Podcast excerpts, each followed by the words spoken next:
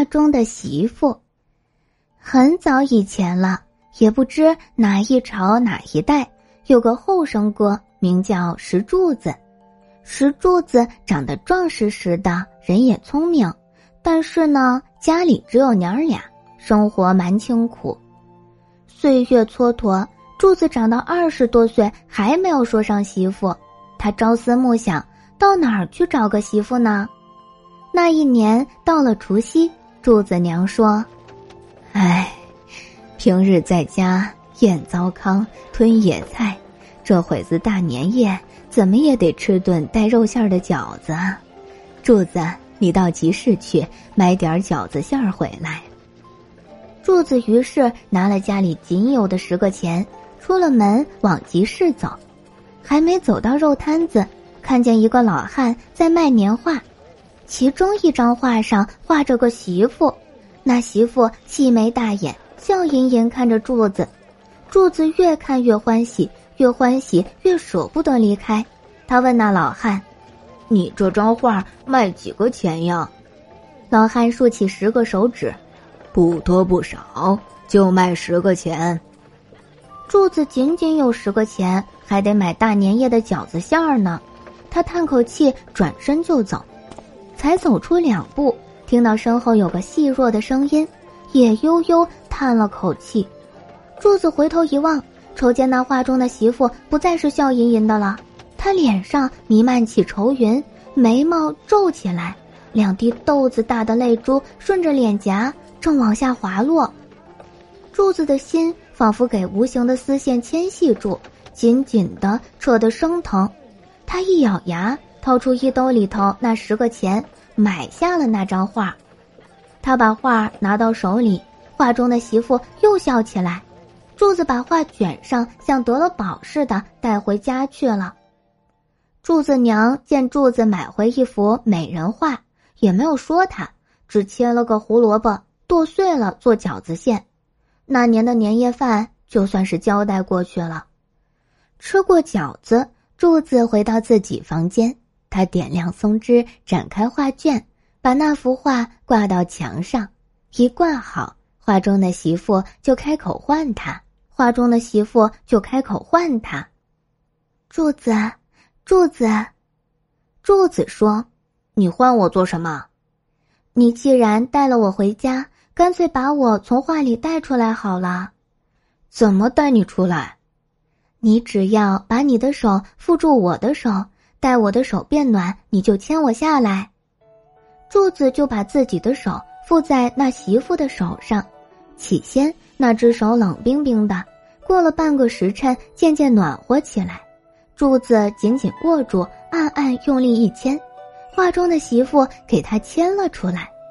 他站在柱子面前，笑吟吟看着他。柱子把媳妇拉入怀里，使劲儿抱住不放。第二日醒来，便是新的一年。柱子左右找那媳妇没找着，抬头往墙上看，原来他已经回到画里了。从那天起，柱子每晚把画里的媳妇牵下来。可是呢，一到五更天，公鸡啼鸣，他就又回到画里去。这样过了五六个月，柱子娘生了一场大病，没有钱医治，眼见的要死。柱子夜里只愁得辗转反侧睡不着，媳妇见他烦恼也睡不着。柱子，看你受苦，我实在不忍心，想要帮你呢，又怕惹出祸来。柱子说：“我不要你为我发愁，只要咱俩在一处，怎样艰难我也熬得过去。”媳妇坐起身，伸手入画里，从屏风后取出来六吊钱。明天你买些丝线，我来织锦缎。第二天，柱子买回来一箩筐丝线，媳妇接过丝线，一闪身回到画里。柱子，今晚你自个儿睡觉，我做好活儿再来陪你。他织了七天七夜，再从画里出来时，手上捧着三匹闪光的锦缎。你拿它到绸缎庄去，我这三匹锦缎与黄金等价的。柱子展开绸缎，只觉得光滑晃眼。他一再抚摸那布匹，知道是世间少有的珍宝。然而再舍不得，终究还是要卖掉。他怀抱锦缎去到绸缎庄，果然换得金子回来。有了这笔钱，柱子娘的病很快治好了，家境也变得富裕起来。一天，柱子下地干活，家门前来了个化缘的黑脸道士，他站在门口一位不肯走。柱子娘没奈何，只得出门打发他。黑脸道士说：“你家中笼罩着一股妖气，妖怪不除，你儿子有生命危险啊！”柱子娘哪听得这话，心里害怕起来。上仙有没有消灾免难的法子？你把你儿子房间里的美人画取下来给我，灾祸就可以免除。其实是画中那个女人作祟。柱子娘听这么说，连忙到柱子房间取下那幅画。画中的媳妇一脸凄凉。娘，要是柱子想我，你与他说我在西游。柱子娘听得画中人说话，慌得手脚颤抖。她结结巴巴不敢答话，急急卷起画符，三步并作两步走到门口，把那幅画交给了黑脸道士。黑脸道士拿了画，顺着门前路不知往哪里去了。柱子从地里回来，一看画丢了，再听娘一说经过，只急得一口鲜血从嘴里吐出来。从那日起，他就病倒了，请医吃药，丝毫不见效果。娘流着眼泪坐在他床前，要给他说媳妇，他也只是一味摇头。柱子娘又急又悔，终于把画中媳妇的话对他说了。儿啊，既然天意如此，我就告知你吧。那日临走，他说：“要是你实在想他，就让我对你说他在西游。”柱子一听，病当即好了一半。他从病床爬起身，二话不说，穿上草鞋就朝西边走。也不知走了多久，柱子走到道路的尽头，前头是一望无际的大沙漠，沙漠荒凉寂静。柱子问一个赶牛的老人：“大爷，你知道稀有在哪里吗？”老人告诉他：“稀有嘛，是这沙漠里一个绿洲，要找只能靠运气。”柱子谢过老人，头也不回走入沙漠去。他走了七天七夜，身上的干粮吃完了，水喝光了，晕倒在沙漠里。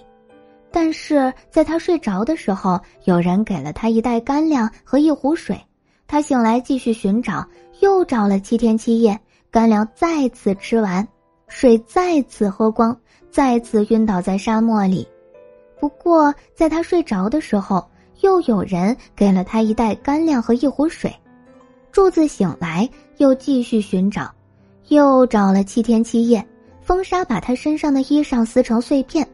他脚底下磨出密密麻麻的水泡，他的嘴唇干裂，流出鲜血。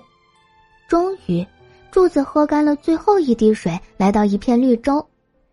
绿洲有河流，河边满种着垂杨柳，柳树林中央有一座小宫殿，宫殿门口坐着一个黑脸道士。上仙，这里是不是西游？没错，你已经来到西游。我来找我的媳妇，柱子说：“她在这里吗？”“没错，她在我这里。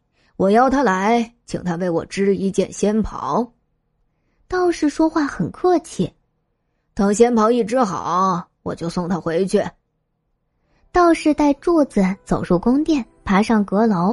柱子看见他媳妇大着肚子，正用闪光的绸缎缝一件道袍。柱子知道。媳妇肚子里怀着的正是自己的孩子，你不要打扰他，他在缝制独一无二的仙袍，需要全神贯注。道士说话很恭敬，你不要着急，等仙袍缝好，仙鹤绣好，我自然恭送你俩回家。说着，道士顺势把柱子往墙上一推，柱子猝不及防，一跤跌入墙上的画里，他想动，动弹不得。想说话又说不出声，就这样，柱子被囚禁在那幅画里头。又过了几天，柱子媳妇把道袍缝好了，仙鹤也缝成个身子，只剩下翅膀和眼睛没有绣。黑脸道士带柱子媳妇到那幅画跟前，瞧，这就是你旧日的丈夫，他给囚禁在画里，也就等同于死了。等你绣好我的仙衣，我带你到仙岛去，咱们过长生不老的逍遥日子。可是我马上要生产了，上仙，你千万不要伤害我的孩子。没事，等你生完孩子，咱们再去。黑脸道士宽慰他。你放心，为了成仙，我不会胡乱杀人。柱子媳妇慢慢绣好仙鹤的翅膀，她生下了一个儿子。她抱起婴孩给他喂奶，可是道士一手抢过婴孩，放入那幅画中，塞到柱子的怀里。现在好了，你再也没有牵挂了。道士催促他：“快快绣好仙鹤的眼睛吧，我已等不及了。”柱子媳妇背靠着墙，她手拿绣花针，专心的一针一线的绣出仙鹤乌黑发亮的眼睛。终于，那眼睛绣好了。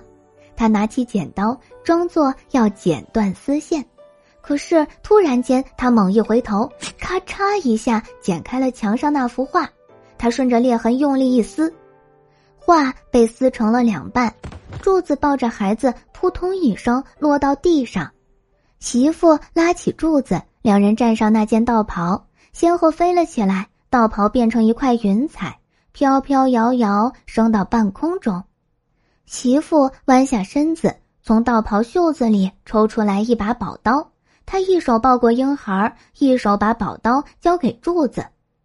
妖道就要追上来了，你不要害怕，要壮起胆来。你要握紧刀柄，拼尽全力砍杀他。果然，没过多久，黑脸道士脚踏乌云，怒冲冲追赶上来。柱子把宝刀收在身后，等黑脸道士来到身前，他用尽全身的力气，双手握刀朝道士劈去。道士惨叫一声，当场给劈开两半。原来是一头黑狗子精。柱子带媳妇孩子回到家。男耕女织，过起了平常日子。那媳妇也与寻常媳妇一样，每日吃饭、做事、带孩子。她与柱子一起慢慢变老，他再织不出流光溢彩的锦缎来。他们夫妻俩恩恩爱爱过了一生，一直到老死，再没有什么异样。今天的故事到这里就结束啦，明天还有新的故事等着你们哦，小朋友们。晚安。